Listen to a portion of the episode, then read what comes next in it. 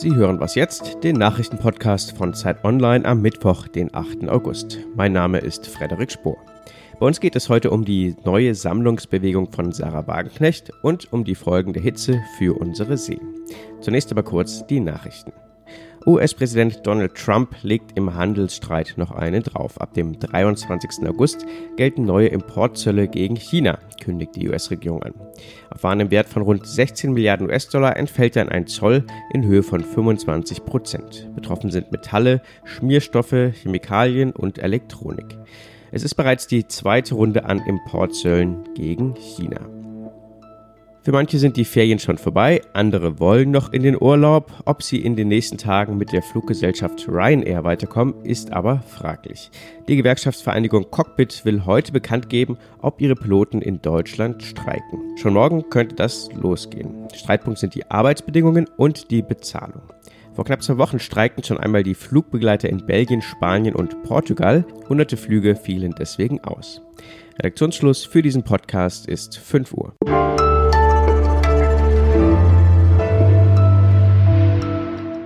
Ich bin Rita Lauter, hallo. Die Unbeugsamen des französischen Linkspolitikers Mélenchon, die Momentum-Bewegung in der britischen Labour-Partei oder die spanische Podemos, die ihren Namen ziemlich direkt von Obamas Yes We Can-Kampagne übernommen hat, im europäischen Ausland gibt es schon einige Strömungen, die linke Kräfte versammeln. Jetzt soll das auch in Deutschland passieren. Sarah Wagenknecht, die ebenso umstrittene wie prominente Fraktionschefin der Linken im Bundestag, plant die Bewegung Aufstehen. Politikredakteurin Katharina Schuler beobachtet das für Zeit Online. Katharina, auf der Website, die am Wochenende online gegangen ist, gibt es ja noch keine konkreten politischen Forderungen. Was will die Bewegung erreichen? Sarah Wagenknecht hat sich ja dazu in Interviews geäußert. Es kursieren auch Gründungsaufrufe und da geht es eigentlich immer um drei Themen. Um eine friedlichere Außenpolitik wird immer gesagt, um Umweltschutz und um mehr soziale Gerechtigkeit. So ganz ausdefiniert ist das nicht, aber Sarah Wagenknecht will natürlich eine Abkehr von der Agenda 2010 Politik erreichen, vor allen Dingen auch Wohnungsnot, Mindestlohn, armutsfeste Renten. Ja, und in der Außenpolitik, sie ist ja komplett eigentlich gegen Militäreinsätze und gegen Waffenlieferungen. Das klingt ja so, als könnte es da einige Schnittmengen mit SPD und Grün geben. Und Planspiele von Rot-Rot-Grün gab es ja auch schon länger. Nach der vorletzten Bundestagswahl 2013 wäre es rechnerisch sogar möglich gewesen, die Regierung zu stellen. Also würde man ja denken, dass SPD, Grüne und auch die Linken selbst ganz angetan sind von der Sache, oder? Ja, das sind sie nicht. Die Parteispitzen lehnen das eigentlich vehement ab, weil sie einfach eine weitere Zersplitterung im linken Lager befürchten. Sicherlich inhaltlich mag es da die ein oder andere Überschneidung geben, aber was Wagenknecht ja eigentlich will, ist alle anderen Parteien auf ihre Linie einzuschwören, jetzt gerade wenn man mal den außenpolitischen Bereich nimmt. Und äh, da haben die gar kein Interesse daran mitzuziehen. Es ist auch eigentlich seltsam, dass diese Bewegung jetzt auftaucht, wo es eben keine Mehrheit mehr für linke Politik eigentlich gibt. Und wenn man tatsächlich ein Projekt machen wollte, dann müssten sich die Spitzen der drei Parteien zusammensetzen und gucken, auf welchen sozusagen kleinsten gemeinsamen Nenner können wir uns einigen. Das wäre dann vielleicht sinnvoll, aber jetzt jenseits davon eine Sammlungsbewegung zu etablieren, da scheinen die Erfolgsaussichten erstmal jedenfalls eher gering. Zumal die SPD ja nun gerade noch mit der Union regiert, da kann sie schlecht äh, parallel solche Planspiele betreiben. Es gibt ja viele Kritiker, die sagen, dass diese ganze Sache eher eine PR-Nummer für Sarah Wagenknecht sei. Was außer medialer Präsenz hätte sie denn davon? Naja gut, man kann ja schon abnehmen, dass es ihr darum geht, sozusagen einen neuen Resonanzboden für linke Politik zu schaffen. Einfach der Linken insgesamt eine Art Anschub zu geben, neuen Elan da reinzubringen. Das ist ja an sich auch vielleicht eine ganz gute Idee. Nur solange sie das eben jenseits der Parteispitzen macht und da die anderen drei Parteien eigentlich nicht hinter sich hat, ist das eben schwer vorstellbar, was daraus werden soll.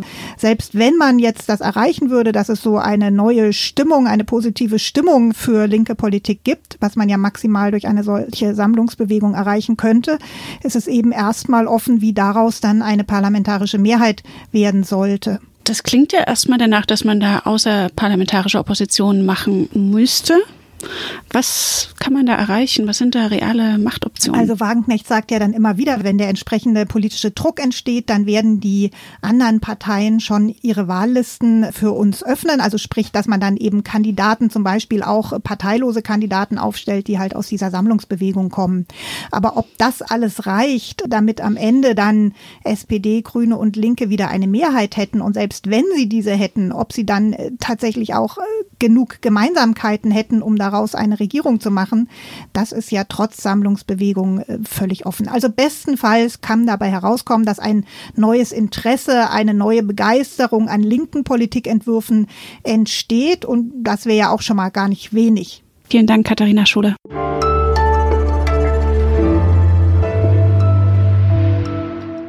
Und sonst so? Hitzefrei in der Schule, das kennt man ja, aber in Behörden? In Berlin haben das mehrere Senatoren erlaubt. Wegen der Hitze durften die Angestellten mancher Ämter um 14 oder 15 Uhr nach Hause gehen zum Teil ohne die Arbeitszeit nacharbeiten zu müssen. Das sorgte für erhebliche Proteste nicht ganz überraschend, wenn man das Tempo der Berliner Behörden so kennt. Selbst aus dem Nachbarland Brandenburg kam Kritik. Ministerpräsident Voigt sagte, der öffentliche Dienst dürfe keine solche Privilegien schaffen. Nun haben die meisten Senatsverwaltungen die Regelung wieder zurückgenommen.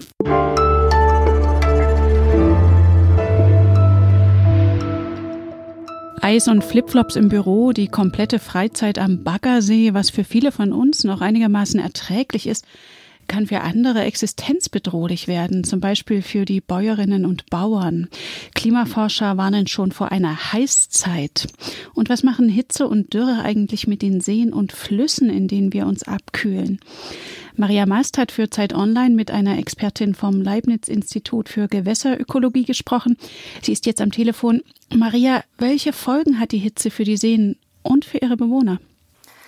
Wenn es so heiß ist, dann erwärmen sich die Seen und die Flüsse. Und das kann, also sie können sich auf bis zu 30 Grad erwärmen. Und das kann problematisch werden, nämlich dann, wenn die obere, wärmere Wasserschicht äh, sich nicht mehr mit der unteren, kühleren Wasserschicht vermischt. Dann entsteht da sozusagen eine Barriere zwischen den zwei Schichten und der Sauerstoff gelangt dann nicht mehr ins ganze Wasser. Der wird nämlich von den Algen vor allem oben produziert, weil da durch die Sonne eben die Photosynthese stattfindet. Und wenn äh, der Sauerstoff dann nicht mehr nach unten gelangt, dann müssen die Fische eben auch nach oben ins wärmere Wasser.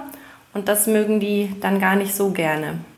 Heißt das, dass die Fische sterben oder ist das unterschiedlich je nach Sorte?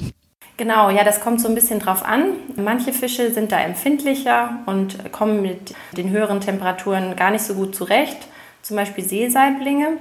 Oder jetzt auch gerade im Hochrhein sterben sehr viele Eschen, bei denen ist es einfach viel zu warm und die haben dann auch Probleme mit dem Sauerstoff. Dann gibt es andere Fische wie Zander oder Brassen, die haben da nicht so viele Probleme. Vor allem problematisch ist es eigentlich, wenn plötzlich wenig Sauerstoff da ist. Also wenn es zum Beispiel nach so einer großen Hitze gewittert, wenn dann Dreck und Nährstoffe eingeschwemmt werden und dann anschließend Blätter und Algen, die liegen dann am Grund und die werden dann von Bakterien in kurzer Zeit abgebaut und all das verbraucht Sauerstoff. Und so war das wohl auch in Hamburg, wo nach so einem starken Regen dann sehr viele Fische gestorben sind.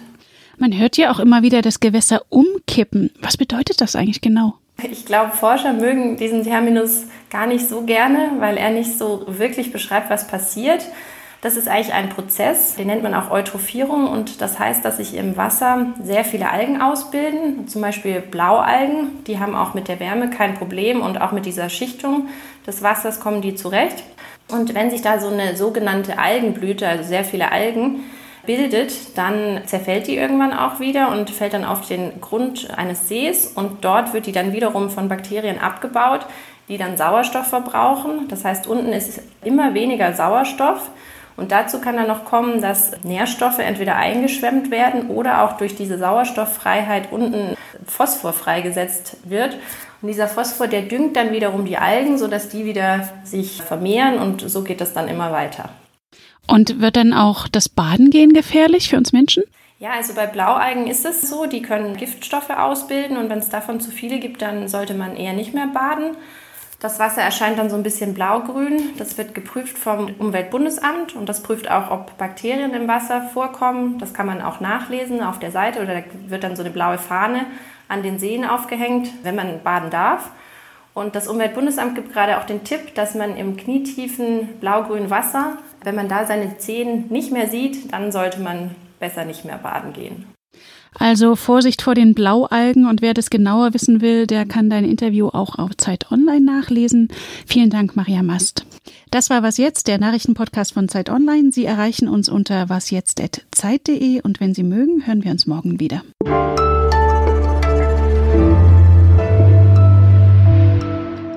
Was verkneifst du dir jetzt eigentlich eher? Das Fischessen oder das Baden gehen? Fisch esse ich schon äh, ziemlich lange, nicht mehr, aber auf das Baden möchte ich eigentlich nicht so gerne verzichten.